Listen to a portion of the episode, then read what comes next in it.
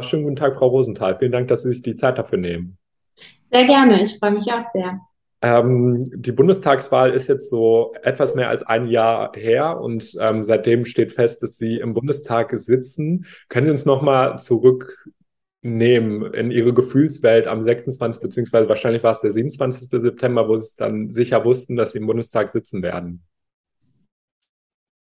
Also es war natürlich ein sehr unwirkliches Gefühl erstmal, ähm, weil es ja auch eine sehr spannende und intensive Zeit war, nicht nur für mich, sondern auch für all die vielen ähm, Menschen, die mich unterstützt haben. Ähm, wir haben Haustürwahlkämpfe gemacht und haben die Menschen zu Hause besucht. Wir waren eigentlich überall in der Stadt unterwegs, bis spät nachts noch im Kneipenwahlkampf. Und dann war es sozusagen vorbei.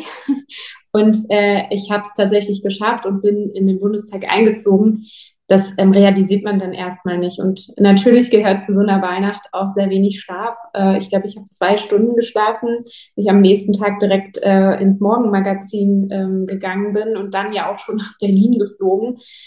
Ähm, also von daher war das alles ehrlich gesagt wie so ein Fluss äh, und man hat es also erst viel später verstanden. Oder ich. Wahrscheinlich ging der Fluss ja dann auch noch mal weiter, je länger ähm, Sie jetzt im Bundestag sitzen. Ich meine, seitdem ähm, ist es ja auch nicht unbedingt ruhiger geworden. Ähm, aber wie würden Sie jetzt Ihre Gefühlslage jetzt nach einem Jahr im Bundestag beschreiben? Also zum einen habe ich ähm, die Ehrfurcht und auch den Respekt vor diesem Amt äh, bis heute nicht verloren, sondern jedes Mal, wenn ich gerade auch in den Reichstag gehe, dann fühle ich schon auch auf meinen Schultern, ähm, dass ich die Bonnerinnen und Bonner im Bundestag vertrete und äh, dass da auch zu Recht Erwartungen an mich gestellt sind. Das hat sich nicht geändert. Das, was sich geändert hat, ist, dass man sich nicht mehr verläuft. Äh, es hat sich auch geändert, dass man äh, die Abläufe vielleicht noch besser versteht und ähm, noch deutlicher weiß, mit wem man wann Kaffee trinken soll, äh, im Sinne Bonds. Aber an sich ähm, würde ich sagen, ähm, ja, gibt es eine gewisse, gewisse Trittsicherheit, aber so diese Ehrfurcht, das Ehrfurchtsgefühl ist auf jeden Fall immer noch da und sollte auch bleiben, glaube ich. Und wenn Sie jetzt ähm, ein Jahr zurückschauen, ähm, was waren so Ihre Highlights aus ähm, dem gesamten Jahr Bundestag? Also es war für mich eine sehr große Ehre, ähm, aber auch äh, wir haben eine sehr äh, gute Erfahrung, dass ich die Koalitionsverhandlungen für die SPD mitgeführt habe im Bereich Arbeit. Ähm, dass es uns gelungen ist, auch gerade Bonn, ich glaube, als einzige Stadt an einigen Stellen im Koalitionsvertrag zu verankern. Aber natürlich auch in den Bereichen, die mir besonders wichtig sind, Bildung, äh, Ausbildung, berufliche Bildung, dass wir da, glaube ich, schon echt viele Dinge erreichen konnten. Und ähm, das so mitzuerleben, das war schon toll und es hat mir aber auch gezeigt, dass ich ähm, auch schon viel Politik gemacht habe, natürlich, auch wenn ich noch relativ jung bin, so Verhandlungen zu führen und so, das macht man zwar auf einem anderen Level, aber ja auch bei den Users und da habe ich schon gemerkt, dass man auch eine gewisse Sicherheit mitbringt und ich würde sagen, gerade mit Blick auf Bonn kann sich das Ergebnis dann ja auch sehen lassen. Ein weiteres Highlight äh, würde ich sagen, war auf jeden Fall die erste Fraktionssitzung, weil mir da nochmal bewusst geworden ist, dass wir auch eine ganze Menge schon verändert haben ähm, als junge Menschen in der SPD, aber auch, ähm, ja, sage ich mal, als SPD gesamt, weil wir einfach sehr, sehr viele junge Kolleginnen und Kollegen jetzt haben, aber auch viele Menschen, die selbst wissen, was es bedeutet, ähm, Rassismus zu erleben in der Gesellschaft, ähm, aber auch, ähm, ja, sage ich mal, Zuwanderungsgeschichte in der Familie zu haben und Teil dieser neuen Fraktion zu sein, die sehr heterogen ist, aber für die soziale Sache gemeinsam kämpft. Das war schon auch ein sehr einschneidendes Erlebnis. Und da muss ich sagen, meine Sommertour jetzt im, äh, in dieser Sommerzeit, das war wirklich richtig toll, weil ich ähm, die Möglichkeit habe, jetzt als Abgeordnete auch unsere Stadt nochmal neu kennenzulernen, so viele Initiativen zu treffen, die sich für das Wohl der Stadt ähm, einsetzen, aber auch eben die Dinge nochmal mitzunehmen und auch mit Bürgerinnen und Bürgern ins Gespräch zu kommen. Das haben wir ja direkt gemacht vom ersten Tag an, dass, wir, dass ich Bürgerinnen-Sprechstunden gemacht habe und da wirklich auch unmittelbar zu wissen, jetzt muss ich mich für diese Sache dringend einsetzen, weil vielleicht macht sonst keiner und es ist notwendig, damit was weitergeht. Und das war auch echt toll. Also im Wahlkreis zu sein und dann wirklich auch da das Gefühl zu haben, Dinge mitnehmen zu können und hier auch umsetzen zu können, und äh, dann das wirklich vielleicht verändern zu können. Das ist jetzt auch schon ein paar Mal tatsächlich möglich gewesen. Das ist echt das Highlight. Ähm, Sie, Sie haben es gerade schon erwähnt, also ähm, dass Sie schon viel auch verändert haben in der Zusammensetzung des Bundestags. Ähm, auf die SPD-Fraktion möchte ich gleich noch zu sprechen kommen. Trotzdem ist ja diese Institution immer noch sehr vergleichsweise alt, männlich geprägt, von weißen Menschen geprägt, ohne Migrationserfahrung, ähm, 34,8 Prozent Frauenanteil, der Durchschnitt liegt bei 47,3 Jahren. Ähm, Sie sind ja noch eine vergleichsweise junge weibliche Abgeordnete. Ähm, wie geht es Ihnen damit? Naja, also ich bin ja jetzt äh, schon eine ganze Weile auch äh, parteipolitisch engagiert und da muss man ja sagen, äh, egal in welche Partei man guckt, da sieht es ja nicht so viel anders aus. Deswegen bin ich das natürlich gewohnt. Ähm, aber es war schon am Anfang so, dass man gerade hier an den Pforten sehr lange seinen Ausweis zeigen musste, weil man doch eher für eine Mitarbeiterin oder eine Praktikantin gehalten wurde. Das muss ich schon sagen. Äh, das hat sich jetzt aber auch geändert ähm, und das mache ich jetzt auch keinem äh, der Mitarbeitenden zum Vorwurf. Es äh, ist eben so, dass man sich den Abgeordneten als älteren Herren im Anzug vorstellt und so ist es nicht mehr, jedenfalls nicht durch die Bank weg. Und ähm, dann gehört natürlich dazu, dass man sich an der einen oder anderen Stelle auch beweisen muss und durchsetzen muss. Ähm, jetzt muss ich aber für meinen Teil auch sagen, bin ich ähm, sehr bestärkt worden durch ähm, ja die Jusos, die mich auch geprägt haben. Und mir ist völlig klar, wenn wir als Frauen die Hälfte der Welt für uns beanspruchen und das müssen wir, dann bedeutet es auch, dass man das nicht einfach bekommt, sondern dass natürlich auch gerade Männernetzwerke extrem erfolgreich sind und dass man sich da auch gegen durchsetzen muss. Und das ähm, würde ich auch sagen, dass das nach wie vor der Fall ist und dass man da manchmal auch ganz schön kämpfen muss und ähm, vielleicht auch abgewogen überlegen muss, wie man was formuliert, damit ähm, man ernst genommen wird. So das gehört, glaube ich, schon zu den Herausforderungen auch. Und gleichzeitig ist ja Ihre SPD-Fraktion ähm, sozusagen Safe Space, würde ich jetzt mal sagen, vergleichsweise zumindest, dass da ähm, Sie sind die zweitjüngste Fraktion im Bundestag und nach der Wahl wurde ähm, das auch so ein bisschen die Zusammensetzung der Fraktion als Sieg der Jusos ähm, dargestellt, weil ja, ich glaube, ähm, ich habe nicht die genaue Zahl im Kopf, aber ich meine, äh, ein Drittel der Mitglieder ähm, relativ jung sind. Ähm, Merken Sie da schon eine Änderung in der, in der Kultur, in der politischen Kultur und in der Kultur untereinander? Oder ist es vielleicht noch zu früh, um das äh, so zu diagnostizieren? Doch, das merke ich schon. Ich mache es mal an einem sehr plastischen Beispiel. Am Anfang wurde einigen Kolleginnen und Kollegen so ein bisschen vorsichtig am Rande gesagt, naja, Turnschuhe, das ist eigentlich nicht so das, was im Bundestag angemessen ist. Das Problem war nur, 50 Jusos haben weiße Turnschuhe oder Turnschuhe getragen. Ähm, und jetzt muss ich sagen, sehe ich auch den einen oder anderen, auch deutlich älteren äh, Kollegen, der zu seinem Anzug einfach Turnschuhe trägt. Und ich würde sagen, das zeigt vielleicht ein bisschen schon, dass ganz sichtbar an der Stelle sich schon das ein oder andere verändert. Ähm, auch in der Frage natürlich, welche Bedeutung sollte Antirassismus spielen? Äh, was bedeutet es, dass wir ja doch in der Struktur leben, gesellschaftlichen Struktur leben, in der Rassismus Teil dieser Struktur ist? Das ist schon nochmal ein Thema, was immer mal wieder auch aufkommt, was wir auch ähm, diskutieren und wo es auch sicherlich zu Recht manchmal auch Auseinandersetzungen gibt, die es vielleicht so nicht gegeben hätte, weil das Thema einfach nicht so stark besetzt worden ist in der Vergangenheit. Und natürlich auch die ganze Frage von Gleichstellung der Geschlechter. Ähm, da würde ich schon auch für viele junge Abgeordnete, egal ob Männer oder Frauen, in Anspruch nehmen, dass das Thema uns wichtig ist. Und ähm, da versuchen wir schon auch das nochmal gemeinsam, natürlich mit Älteren auch, aber nochmal anders zu besetzen. Also da würde ich schon sagen, hat sich das ein oder andere geändert. Und dann ist natürlich gerade die Frage, was bedeutet es eigentlich, als junger Abgeordnete oder als junge Abgeordnete im Bundestag zu sitzen, eine, die sich tagtäglich stellt, weil ich meine, wir haben einen demografischen Wandel, der dazu führt, dass gerade ältere Generationen eine deutlich mächtigere Stimme sind, ähm, was ich keinem, keinem zum Vorwurf mache, aber was nun mal so ist. Und dass dann die Frage wo kommen eigentlich junge Perspektiven vor und wo geht es auch wirklich um Interessen von jungen Menschen, sich tagtäglich stellt. Das ist auch mit Blick auf die Entlastungspakete was gewesen, wo es wirklich auch junge Stimmen gebraucht hat. Ich sage mal ein Beispiel, die 300 Euro, die jetzt jede Arbeitnehmerin, jeder Arbeitnehmer bekommen hat. Das war nicht gesagt, dass das äh, Minijobberinnen bekommen, was vor allem ja auch Studierende sind.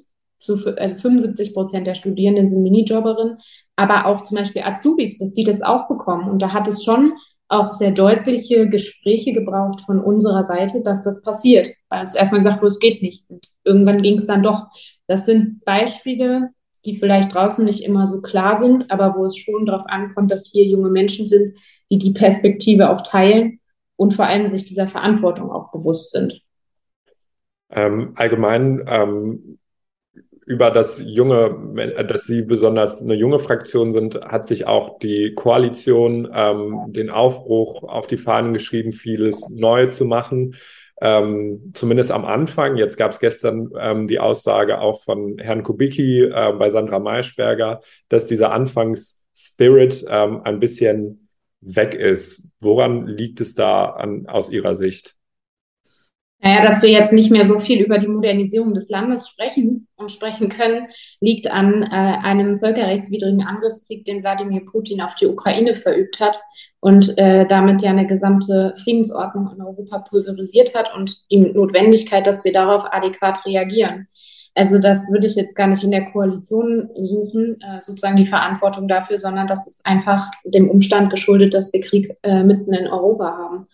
Ähm, deswegen sehe ich es auch nicht so, dass diese Modernisierung jetzt aufgeschoben ist. Im Gegenteil. Ich glaube, dass es bedeutet, wenn man junge Menschen jetzt im Bundestag vertritt, dass man das nicht zulässt.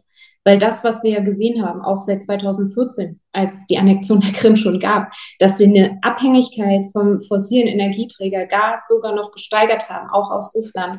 Und das passiert ja nicht, weil es Leute irgendwie gut finden oder böse meinen, sondern weil man immer sagt, ja, ist gerade nicht möglich, schaffen wir gerade nicht. Und dieses, diese Aufschieberitis ist was, was ich nicht akzeptieren will, werde und auch nicht will und auch glaube, nicht akzeptieren zu dürfen, weil ich auch eine Zukunft ja noch repräsentieren will und irgendwann auch mal vor meinen Kindern stehen können möchte und sagen möchte, ich habe alles dafür getan, dass wir bei 100 Prozent Erneuerbaren rauskommen. Und da gibt es keine Zeit mehr. Und deswegen ist diese Ungeduld zu sagen, wir müssen modernisieren und Fortschritt ist immer noch die Headline, die uns prägen muss jetzt erst recht gegeben, dass wir nicht mehr so viel drüber reden können, weil wir über Waffen reden müssen, weil wir über Gas reden müssen, über Entlastungen reden müssen, ist ein anderer Punkt. Aber die Projekte sind überhaupt nicht hinten angestellt, sondern werden sogar noch wichtiger.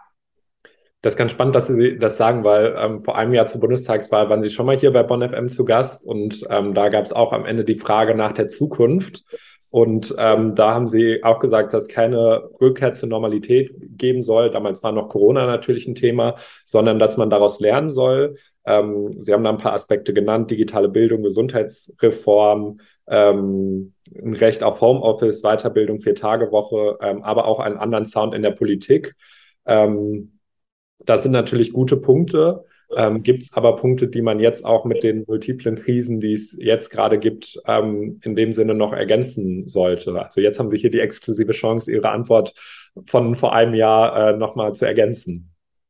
Naja, es ist natürlich die äh, Abhängigkeit von fossilen Energieträgern, aber das war mir auch schon immer wichtig. Das ist die Frage, ähm, wie wollen wir eigentlich äh, uns fortbewegen? Eine Sache, die wir auch im, als Bonner SPD schon lange nach vorne stellen, die ich auch schon lange als Thema habe, nämlich äh, der Nahverkehr. Wir haben bewiesen, dass es geht. Es geht ein bundesweites Ticket. So wenn ich das vor einem Jahr hier gesagt hätte, ich wette, die Hälfte der Hörerinnen und Hörer hätte mich ausgelacht. Aber es ist möglich, ein 9-Euro-Ticket bundesweit zu machen. Und dass das jetzt endet und es keinen Anschluss gibt, das ist nicht akzeptabel. Und deshalb ist die Sache, dass man sagt, es gibt ein bezahlbares Ticket, was in ganz Deutschland gilt, ein Riesenerfolg, ein Riesenschritt und der muss kommen. Und das sind, glaube ich, weitere gute und wichtige Ergänzungen, neben der vernünftigen Ausstattung und Ausgestaltung von Ausbildung, was ja auch einer meiner Schwerpunkte im Bundestag ist, ähm, glaube ich, nicht nur mit Blick auf Fachkräftemangel, sondern auch mit Blick darauf, dass junge Menschen einfach eine gute Ausbildung brauchen und auch verdient haben, sich immer wieder weiterentwickeln zu können, sind, glaube ich, Punkte, die da noch ergänzt gehören, aber das andere nicht weniger wichtig machen. Ja, sehr gut, dass Sie das nochmal ähm, so ausführen. Ähm, was Sie gerade schon gesagt haben, Bildungspolitik ist Ihr Thema. Sie sind Mitglied im Ausschuss für Bildung, Forschung und Technikfolgenabschätzung. Ähm, da war ja eines der größten Projekte, die, Sie jetzt schon durchgebracht haben, eine Reform, äh, Reform des BAföGs. Ähm, vielleicht können Sie ja nochmal für uns zusammenfassen, was das genau, ähm, was da genau reformiert wurde und inwiefern Sie vielleicht auch finden, ähm, dass das ein Wurf war. Wie groß können Sie dann entscheiden, wie groß der Wurf war? Ja, wir haben uns ja im Bereich BAföG extrem viel vorgenommen, auch weil die Situation, da will ich überhaupt nicht drum rumreden, auch total fatal ist. Also wenn wir uns angucken, wie wenig Menschen überhaupt noch die Chance haben, BAföG zu beziehen, dann ist das nicht mehr das Aufstiegsversprechen oder das Versprechen, dass jeder, der möchte, studieren kann, egal wie viel Geld die Eltern auf dem Konto haben. Davon sind wir weit entfernt und deshalb ist all das extrem notwendig. Wir haben ja jetzt schon zwei BAföG-Novellen geschafft. Das eine ist, dass wir die größten Freibetragsausweitungen gemacht haben, die es äh, je gegeben hat, seit das BAföG eingeführt wurde. Äh, 20 Prozent sind gestiegen an Freibeträ Elternfreibeträge. Und deswegen will ich da nochmal sagen, alle, die mal BAföG beantragt haben und vielleicht knapp sozusagen es nicht bekommen haben, sollten einen BAföG-Antrag stellen. Das hat sich komplett geändert. Da sind nochmal ganz andere Parameter jetzt angelegt und deswegen lohnt sich das auf jeden Fall. Wir haben da auch nochmal die Beitragssätze erhöht. Wir haben Notfallmechanismus eingeführt. Das heißt, wenn es nochmal sowas gibt wie die Corona-Pandemie, die dazu führt, dass eben Studijobs gerade auch wegbrechen, dass man dann das BAföG öffnen kann. Das ist, glaube ich, auch eine gute Vorsorge, die wir da getroffen haben. Aber, und das ist eben der Punkt, dabei enden wir nicht, sondern wir wollen, dass das BAföG noch, noch grundsätzlicher novelliert wird. Dabei geht es zum Beispiel darum, wie viel zahle ich eigentlich gerade für meine Wohnung. Das ist nämlich in Bonn extrem hoch und das deckt das BAföG eigentlich nicht ab. Das heißt, Sie müssen da an diese Beträge ran. Wir müssen auf jeden Fall auch daran, ähm, was eigentlich mit zum Beispiel einer Inflation ist. Also inwiefern steigt das BAföG eigentlich sozusagen mit? Äh, das ist aktuell gibt es da keinen Mechanismus, sondern es ist sozusagen so, ähm, hat man gerade das Glück, dass da Parteien regieren, denen das wichtig ist. Und ich glaube, das haben Studis hier in Deutschland oder auch in Bonn nicht verdient, sondern da muss klar sein, es gibt einen automatischen Mechanismus. Das ist das, was wir auch noch zusätzlich machen wollen. Aber ich finde, dass gerade auch die Schritte, die wir schon gegangen sind, in Verknüpfung mit dem, was noch zusätzlich kommen soll, schon echt ein richtig großer Wurf und ein großer Schritt ist und zeigt, glaube ich, auch, dass wir sagen wollen, BAföG, das ist für all diejenigen da, bei denen es eben einfach nicht so viel Geld auf dem Konto gibt. Und das ermöglicht dann auch, dass man ein Studium so äh, gestalten kann, dass man nicht in Arbeit versinkt. Das ist, glaube ich, ganz wichtig, dass junge Menschen diese Freiheit auch bekommen. Was äh, konkret ist denn sonst noch so in der Pipeline, was ähm, jetzt Ihren Bereich, die Bildungspolitik angeht? Und ähm, vielleicht noch dann ein bisschen eine provokante Nachfrage, inwiefern können wir davon ausgehen, dass es in dem Fall dann ähm, auch wirklich dazu kommt, dass das umgesetzt wird und das Ziel genau umgesetzt wird, weil ähm, Ihre Partei, die SPD, war ähm, seit 2000 nur vier Jahre nicht an der Regierung beteiligt und trotzdem hat, also das löst bei mir immer so ein Gefühl aus, dass ich denke, ja, natürlich irgendwie sind die Anliegen, die sie vertreten, sehr gut, aber ähm, die hätten sie natürlich auch schon die ähm, vergangenen 18 Jahre, natürlich nicht am Stück, aber ähm, an der Zahl 18 Jahre äh, umsetzen können. Also ich muss sagen, ich habe da insofern ein Problem mit, ähm, als dass es verkennt, wie unser demokratisches System funktioniert. Und sozusagen mit dieser Schwarz-Weiß-Rechnung wird man immer bei extremer Frustration ankommen weil es einfach so ist, dass die Union die allerstärkste Kraft war und auch regiert hat, 16 Jahre lang. Und ich glaube, wenn man sich dann anguckt, was die SPD trotz ja, sage ich mal im Verhältnis gesehen, nicht ganz so starken Wahlergebnissen in der Vergangenheit äh, trotzdem durchgesetzt hat, dann äh, würde ich sagen, dass man schon sagen kann, wir haben eine Richtung im Blick und die gehen wir auch, aber natürlich nicht in den großen, weiten Schritten, wie ich mir das auch wünschen würde. Gerade auch als, als Bildungspolitikerin, als Lehrerin äh, natürlich reicht mir das nicht. Und deshalb habe ich ja auch gesagt, ich kandidiere für den Bundestag und mein Ziel ist es, extrem Druck zu machen an all den Stellen, wo es notwendig ist. Aber auch da brauche ich, glaube ich, auch vielen Hörerinnen und Hörern nicht zu erzählen wir sitzen auch nicht in allen Ministerien und auch nicht im Finanzministerium. Ich habe da sehr deutliche Vorstellungen davon, wie viel Anteil eigentlich in Bildung fließen soll, nämlich so viel wie es geht, weil jeder Euro, der in Bildung investiert wird, ein Euro für die Zukunft ist und auch für die wirtschaftliche Prosperität des Landes. Nur das sehen nicht alle so, sage ich mal. Und deshalb muss man sozusagen verhandeln, was kriegt man durch und was kriegt man nicht durch. Das ist die Art und Weise, wie Demokratie funktioniert. Und ich glaube, dass es gerade in diesen Tagen, wo auch Demokratie an sich extrem unter Druck steht, wichtig ist, diese Differenziertheit auch zuzulassen und trotzdem auch Erfolge anzuerkennen, ohne dass ich jetzt irgendwie mit Lob überschüttet werden möchte. Ich finde schon richtig, dass man immer einen harten, harten Anspruch hat und dass es eben nicht reicht. Das werde ich auch immer so sehen. Also wie, wie soll es das auch, wenn man sich Schultoiletten auch im Bonner Stadtgebiet anguckt und jetzt mal unabhängig davon, ob da die Kommune für zuständig ist, das Land oder der Bund, es ist einfach nicht genug. Und von daher sehe ich das ja am Ende auch so. Wenn es dann konkret darum geht, was ähm, steht jetzt an, dann ist das das erste und wichtigste Ding, was jetzt durchzusetzen ist, das Startchancenprogramm. Mit dem Startchancenprogramm lösen wir das ein, was auch im Koalitionsvertrag steht, nämlich dass wir ein Kooperationsgebot machen wollen. Das heißt, Bund und Länder arbeiten zusammen im Sinne der Bildung. Und man sagt nicht, das ist hier nur Ländersache und mischt euch bitte nicht ein, sondern man macht das schon zusammen. Und beim Startchancenprogramm wollen wir vor allem ähm, Schulen unterstützen, die in benachteiligten Stadtgebieten stehen. Ähm, da wird es darum gehen, ähm, wie viele sind das, wie groß ist der Top ähm, und was sind die Kriterien, die dann angelegt werden. Ich wünsche mir natürlich, auch wenn ich manche Stadtteile in Bonn gucke, ich habe ja selber Tannenbusch zum Beispiel unterrichtet, dass auch wir profitieren davon. Und da werde ich natürlich auch einen Blick drauf haben. Dann geht es nochmal darum, was ist eigentlich mit der Ausbildung? Ähm, das Thema, was mir super wichtig ist, wir wollen nicht nur Ausbildungsplatzgarantie umsetzen, das wird jetzt auch kommen, sondern wir wollen auch gucken, dass es eine Gleichstellung gibt zwischen dualer Berufsausbildung und akademischer Bildung. Viele fangen ja ein Studium an und denken sich, vielleicht hätte ich doch eher eine Ausbildung machen sollen. Manche machen eine Ausbildung und denken sich danach, hey, ein Studium wäre eigentlich toll.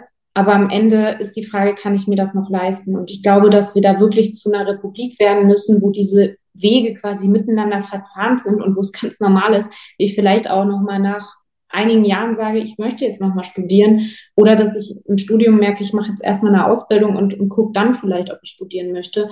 Da sind wir noch echt weit von entfernt und das ist das, das hohe Ziel, was wir uns gesetzt haben. Könnte jetzt sicherlich noch einiges mehr, wie die BAföG-Reform zum Beispiel erwähnen, aber würde es jetzt erstmal dabei belassen, weil das schon so die, sage ich mal, Themen sind, die jetzt unmittelbar anstehen.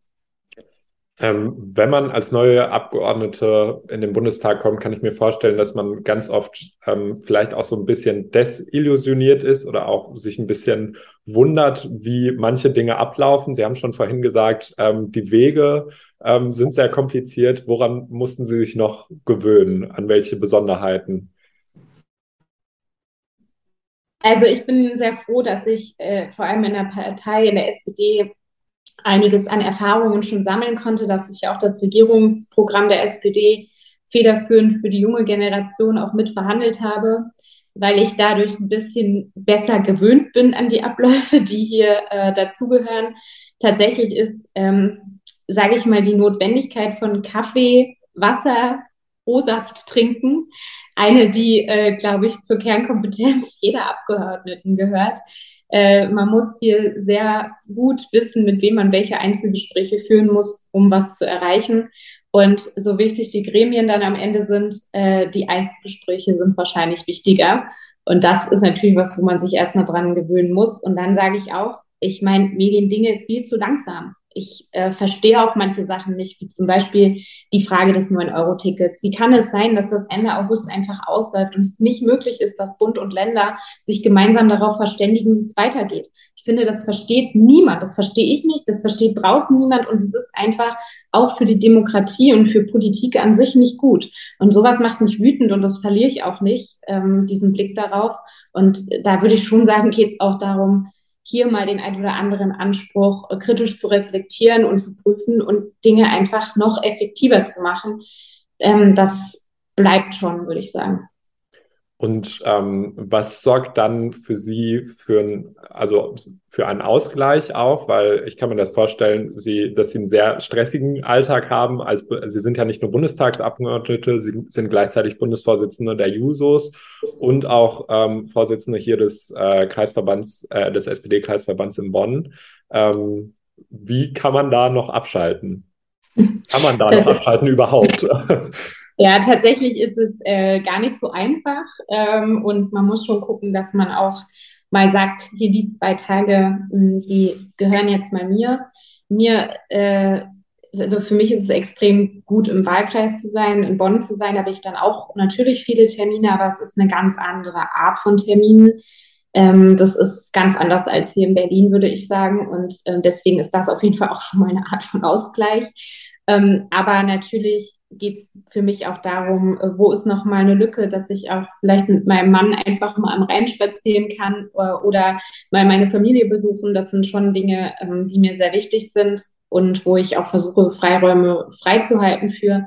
Ähm, wie ich das schaffe, irgendwie morgens doch nochmal joggen zu gehen, habe ich leider noch nicht rausgefunden. Ich habe äh, hier in Berlin wirklich ab 7, 37 die ersten Termine und ich gebe zu, ich habe die Disziplin, wenn dann abends der Termin auch bis 22 Uhr ging, bisher noch nicht gefunden, das dann morgens noch einzuplanen. Aber ich hoffe, dass ich das noch in Zukunft besser hinkriege und dann würde mir das wahrscheinlich auch gut tun. Ansonsten fahre ich mit dem Fahrrad äh, in Bonn, aber auch hier in Berlin und das ist echt richtig gut. Ähm, ich glaube, das können viele Bonnerinnen und Bonner auch nachvollziehen, äh, dass das immerhin ein kleiner Ausgleich ist. Ja. Sie haben gerade schon erwähnt, dass Sie auch äh, Lehrerin hier in Bonn waren. Wie oft in Ihrem Alltag als Bundestagsabgeordnete wünschen Sie sich jetzt so einen normalen Deutschunterricht in einer 9c oder so zurück? Ich will ehrlich sein, ziemlich oft, weil ähm, ich einfach es total genossen habe, diesen Beruf auszuführen, ohne zu sagen, gerade auch was die Kolleginnen und Kollegen jetzt in der Corona-Pandemie jetzt wieder mit Krieg und Krise, das den Kids zu erklären und so, das ist richtig hart. Und ich weiß, wir arbeiten an den Schulen auch leider mit viel zu wenig Ressourcen für viel zu große Aufgaben. Also ich will das nicht kleinreden oder irgendwie tun, als wäre das immer der Himmel auf Erden. Im Gegenteil, das ist manchmal richtig hart. Aber einfach zu sehen, wie sich junge Menschen von ja, Kindern zu selbstdenkenden, kritischen Personen entwickeln und auch über sich hinauswachsen, das ist einfach was, was unfassbar schön ist und was mir wirklich fehlt. Und deshalb ähm, versuche ich auch so viele Schulbesuche zu machen wie möglich. Und falls der eine oder die andere gerade zuhört, äh, ich komme gern vorbei. es macht mir sehr viel Spaß und es ist mir auch als Abgeordnete wichtig. Und ich vermisse es auch. Ja, sehr gut. Dann ähm, vielen Dank Ihnen für das Interview und die Zeit, die Sie sich genommen haben. Ich danke Ihnen.